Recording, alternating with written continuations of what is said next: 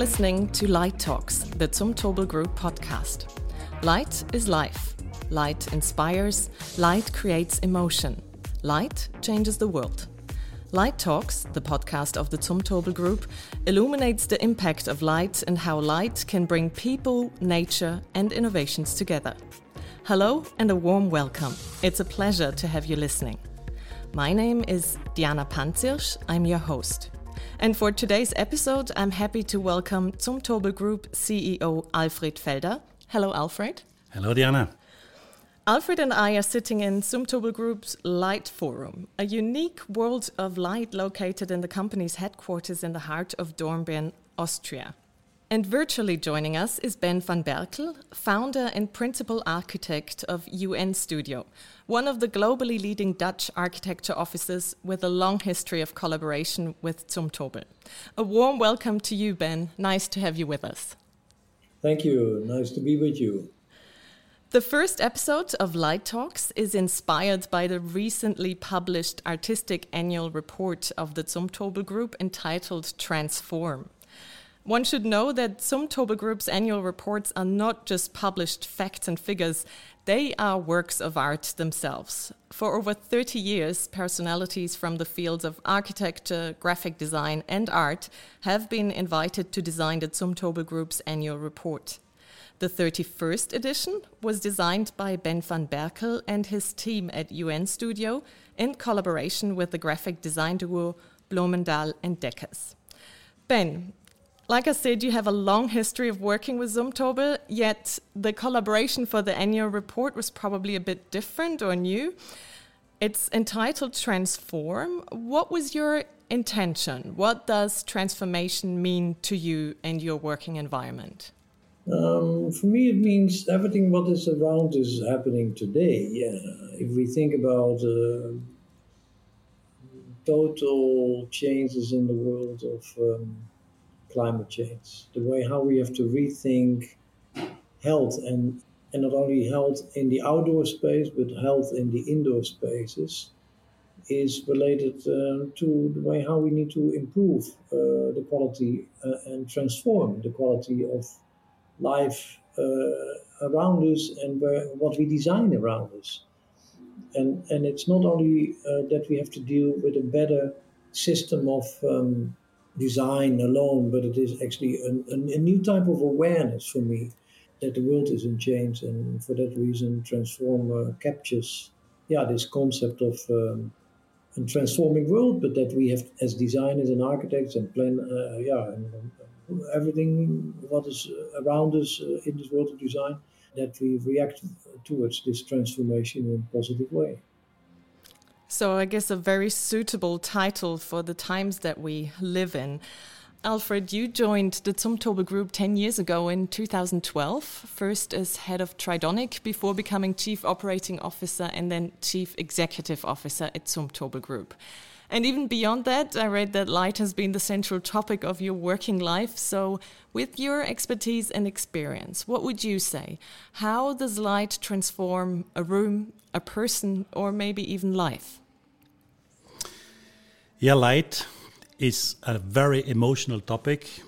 Light is life. You said it already at the beginning. It creates an atmosphere, it creates an emotion, give a shape to the room, looks different in different light colors to all the spaces, but also out to the cities. Light makes us also feel safe, comfortable, supports our well being, especially with the LED technology now in place we have high quality of uh, light. Uh, we have, with the circadian lighting technology, a support of our biorhythm. And obviously, we at the Zumtobel Group, that's our DNA. We create light for improving people's life and well being. So, transformation is a central topic then with lighting as well. Um, ben, you told us why the title Transform. Now, for the content, the annual report showcases your work over the past 30 years. Can you maybe give us a brief overview? What kind of transformation has the architectural field and the built environment experienced over the last decades, and maybe also especially in the theme of light? Um, a lot, eh? because if we go back to maybe the early 80s when uh, when I was maybe still at uh, school at the Architectural Association. That was my education platform uh, where all the uh, top architects educated uh, in that time deconstructivist architecture and paper architecture in a way. I was interested in, in, in design and, and building buildings, so I wanted to go more in the direction of technology and how um, technology could change our built environment.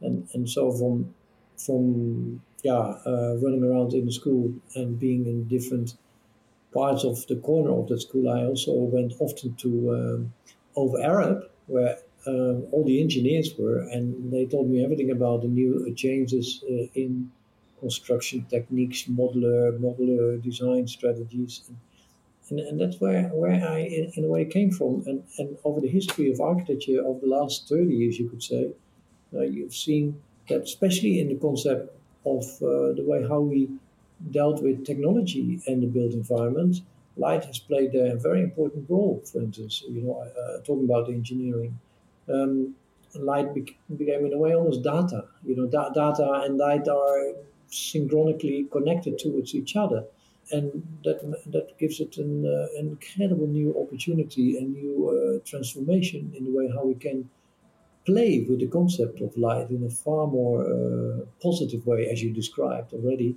both of you, uh, than than ever before. So um, a lot of changes happened in the profession, you could say, and.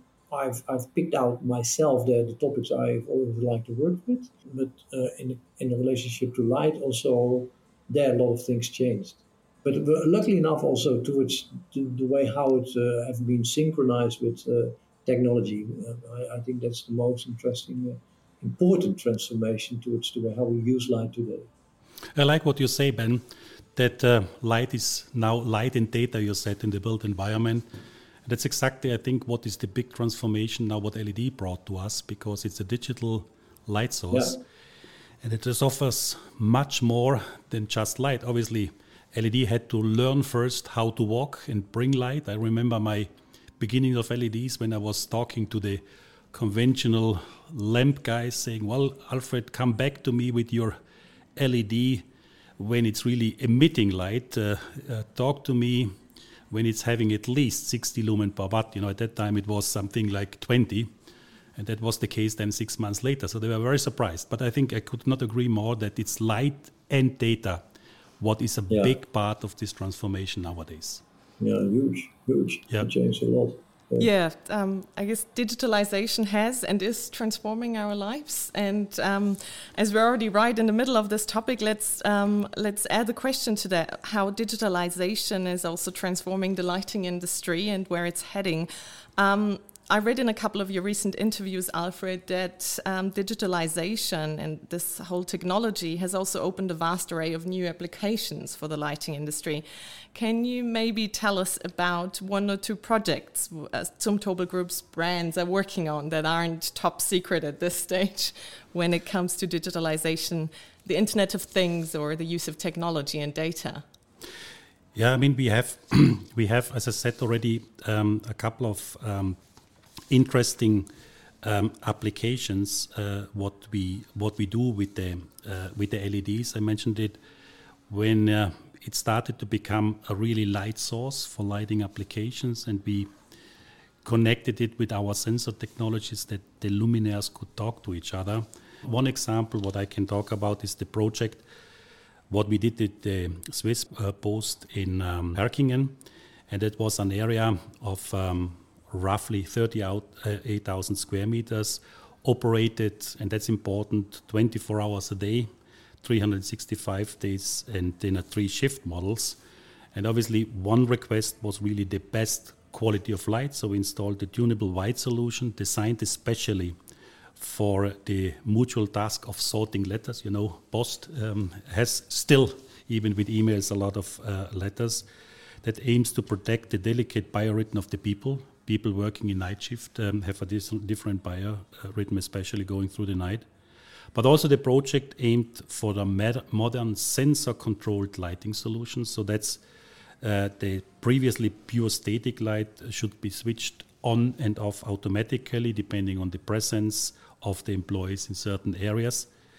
And then in the night shift, obviously, we aimed to reduce the blue content, the light that um, um, is not to interfere with the circadian rhythm. You know, the blue light is basically disturbing your inner clock a little bit, um, and that was extremely helpful. And um, another project partner, the Swiss Accident Insurance Fund, uh, here we had um, in close uh, collaboration and consultation with the expert uh, from the State Secretariat of Economics Affairs, Zumtobel, and the Lucerne University of Applied Science and Arts ensured that all the workplaces in the small center are optimally lit in accordance with the valid standard. And that saves, on the other hand, and that's the other benefit, 50% of the energy. I know we, we might talk also about this one, what that impact has nowadays with this extremely high energy cost. And it significantly reduces the maintenance cost for the Swiss Post. So it's really one of the projects where light, data, well-being um, is connected. Uh, it was a very, very nice project what we did together with the customer a healthy working and living environment. We will talk about that a bit more. But we're right in the middle of modern lighting solutions or how technology has, has changed the architectural field, but also the lighting industry. Let's stick with that. Ben, your belief is that as an architect, you have to anticipate the future. So when it comes to architecture and lighting, what can we expect in the near or maybe far future? I do believe that. Um that what is interesting right now is that, uh, like like I said before, I mean, so many things are changing in our built environment, but also um, the way how we work, you know, is already since uh, the pandemic uh, maybe uh, changed so much, and how mobility changes, I mean, you know, so many so many aspects who are uh, so fascinating in the way how how we have to react to that differently uh, than before It gives us new insights maybe in the way how we have to anticipate on that in, in the future because health and the, and the built environment is a topic where I've, I've done already for close to six years uh, research on. Um, but I layer it all. Is what, what is health uh, in relationship to the built environment exactly? I, I believe that it needs to be connected to social health, physical health, and mental health. Because you, you um, today we would like to um, stimulate people, for instance, to walk more in buildings, so so so that you when you take more staircases, that you do also yeah do a form of fitness in a way, or that you provide better food for the employees in, in, in, the, in the work environment. We do that lately for many companies. That uh, yeah, um, we think about this topic. Social health is another one um, so that if you're not too long, too much at home, uh, as we have worked, uh, we did so much in the pandemic period, but that work environment or in a community or in the build uh, sort of uh, environment also you, you stimulate people to see each other a little more and to activate each other's um, ideas around, for instance, uh, food production in the neighborhood or actively uh, stimulating each other to maybe with technology also to uh, make sure that people uh, find each other in an analog way, so in, in real life, uh, to do things with each other. And, and for instance, in a neighborhood where, and now I come to my light topic, uh, in a neighborhood where we are active uh, right now with a design in uh, close to Eindhoven, we have introduced there ideas around vertical farming, that you don't have your own garden anymore, but you have a group garden where people can produce their own food. And um, circadian light we just uh, had uh, talked about, um, you can uh, stimulate all kinds of qualities of healthy lifestyles in the indoor environment, but also in the outdoor environment. You know, think about the way how circadian light also needs to be connected to uh, vertical uh, or artificial gardening uh, in glass houses. But my belief is that social qualities in the way how we live tomorrow are going to uh, anticipate on many other things than only health alone. So light and health are important, but, but it is not the only thing. I, I do think that um, also design in itself around light is going to change a lot. You know, I mean, we, we talk a lot about the quality of light itself and data in light, but I do I do think that if our work environment is going to be more homey, as if you come at home when you work in a nice place, or even as it when it feels as your holiday home, who knows in the future, where you work. Uh, would it then not be nice to have not a lighting system but is looking too much office oriented, for instance? You know, I mean, I think that a lot of things where the design of lighting is going to change when it comes down to the typology of the lamp or lighting in general for the home, but for the for the working environment and for the outdoor environment. So I think we, I promise you, I think there a lot of things will change over the next 10 to 20 years. And maybe, Ben, we will have then in the in home a light what looks more homely, but with the quality of light like in the office, right? So that yeah, you yeah. that you so have both things, yeah, and, yeah, optimized and uh, more friendly and comfortable. Exactly. Yeah, exactly. So um, you mentioned it. Um, a healthy working and living environment is at the center of, of many of your thoughts uh, uh, when it comes to the built environment. So let me put this question to Alfred. Um, you already mentioned a few of your products and how you worked with the Swiss Post, for example. How can Light cater to these needs of a more healthy environment, uh, working and living environment, or is it for you as well at the center of your thoughts nowadays? Well, obviously, our innovation strengths and all our, let me say, thoughts in this direction with the aim of really making and producing high quality light uh, gives equal importance then also the to the people and the nature. It's not only that we make luminaires uh, with, with best in class um, illumination standards, but also we see it as our mission to identify and reconcile all the related interests. So our knowledge of how light influences people, Ben said it already, it will transform also the whole design depending where we live and where we use the light, has grown over the decades and forms the basis for our sustainable and also future rented lighting solutions, which are now becoming increasingly energy and resource efficient. And in times where we live right now, where energy is at uh, rocket high prices. It's even more important. But also at the same time, we aim to provide the optimal lighting quality. Our lighting solutions are designed to minimize, on one side, the impact on the environment, and on the other hand, the, really the positive the contribution to the development for the world where we live in. It's only we have only uh, one world, or like the young kids say, we don't have a planet uh, B where we live in. And when it comes to that, what you asked, the complex requirement and the light in healthcare, it's on one side um, very complex because doctors, for example, and care staff need precise functional light that supports them with pinpoint accuracy in their respective tasks. For example, in a operating theater or so. But patients and relatives benefit in their recovery and in their healing from the emotional aspects of the human centric solutions.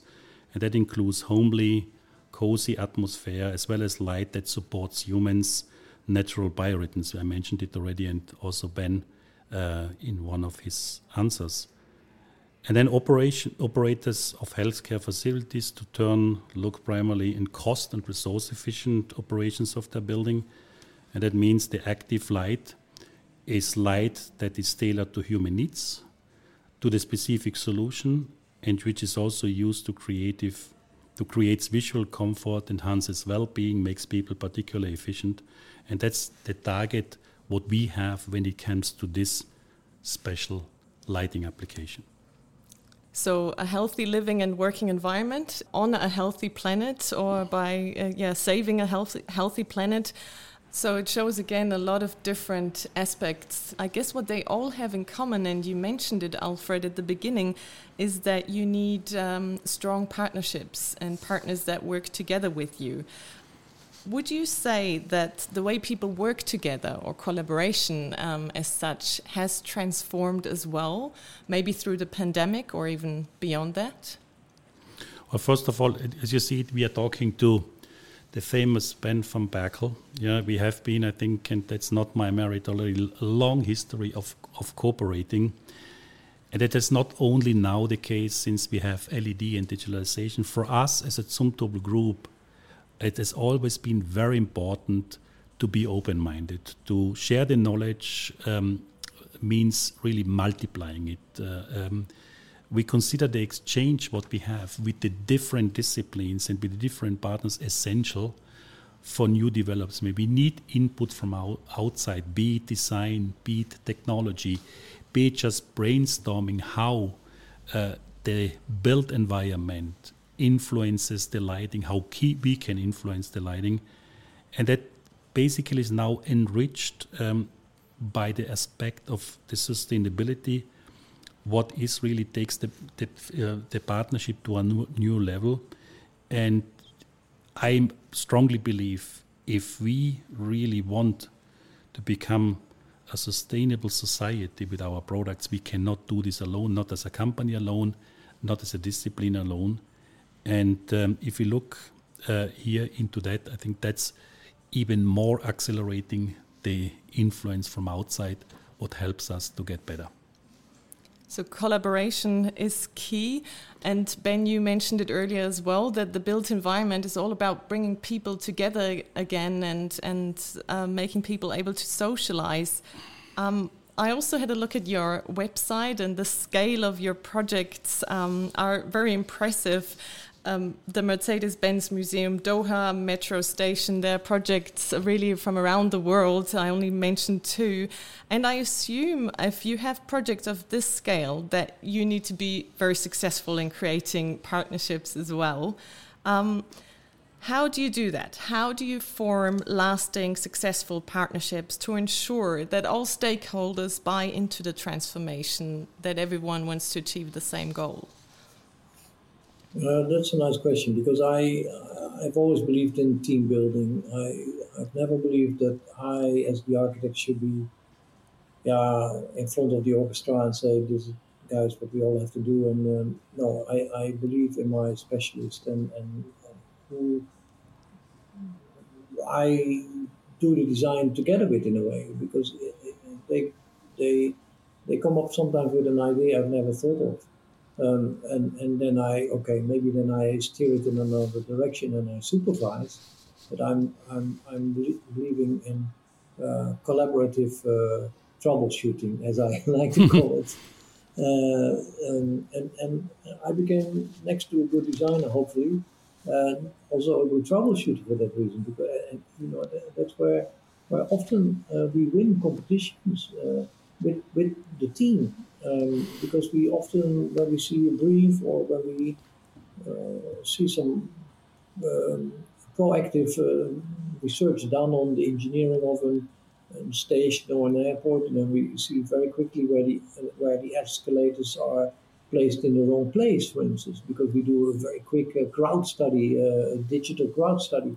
So, so I've I've always liked um, to work with uh, with others, and and it's uh, maybe part of that what is me also the teacher. You know, I, I like to motivate people. I like to bring people together. I, I like to have everyone in the room, even you know the the interns are part of the design team uh, and can say whenever they want to say something about if the design needs to be improved. I I'm I'm I I'm a real team builder and and I've learned that if you don't have a good team, if you don't stimulate the team, if you don't feel yourself part of the team, then, then yeah, you, you never win in this uh, world. Uh, uh, and and don't make uh, you can't make uh, excellent uh, um, products. So um, yeah, team building for me is it's in the name of your studio. Already in 1999, yeah, we we were believing that being a united network, that's the UN principle coming from, is where where we stand for we, we are a network and we, we work in an ecosystem and we live in an ecosystem. So, uh, in that sense, uh, like that's why maybe with, with Zumtobel we have this long-standing relationship. It's the, yeah, a collaborative uh, belief, I would almost say, uh, where we stand for, and uh, that's why we, yeah, we, we find each other so um, so so comfortable in the way how we work, in the way how we work together. Yeah. I can only second this, uh, Ben, what you said. The collaboration between the different discipline really creates the new thing because you can add the knowledge what the different people have in the different environments and create something what is more than just yeah a new luminaire so to speak from our perspective really appreciate yeah. our cooperation so many shared beliefs between the two companies and thus probably such a prospering long collaboration if you would like to see how the two companies work together, you can actually do that at the moment by visiting the current exhibition at the Zumtobel Group Light Forum. And if you would like to visit the exhibition, please register by sending an email to lichtforum.dornbirn at zumtobelgroup.com. The exhibition will run until mid of November. And if we aroused your interest in the 31st annual report designed by Ben van Berkel and UNStudio, then you can order it through Lars Müller Publishers. Thank you, Ben, for joining us from Amsterdam. It's been a pleasure talking to you. Thank you. Thank you for being invited, and uh, it was a wonderful uh, discussion. Thank you so much. Thank you, Alfred, for having us here at the Zumtobel Light Forum and for your insights into the transformation of the Zumtobel Group, but also the lighting industry as a whole. And we look forward to more light talks with you. Thank you, Diana. Thank you also, Ben, from, from my end. It was a pleasure talking to you. Thank you for listening to Light Talks, the Zumtobel Group podcast. We hope you enjoyed the first episode and will join us again next month when we talk about how light can bring people, nature, and innovations together.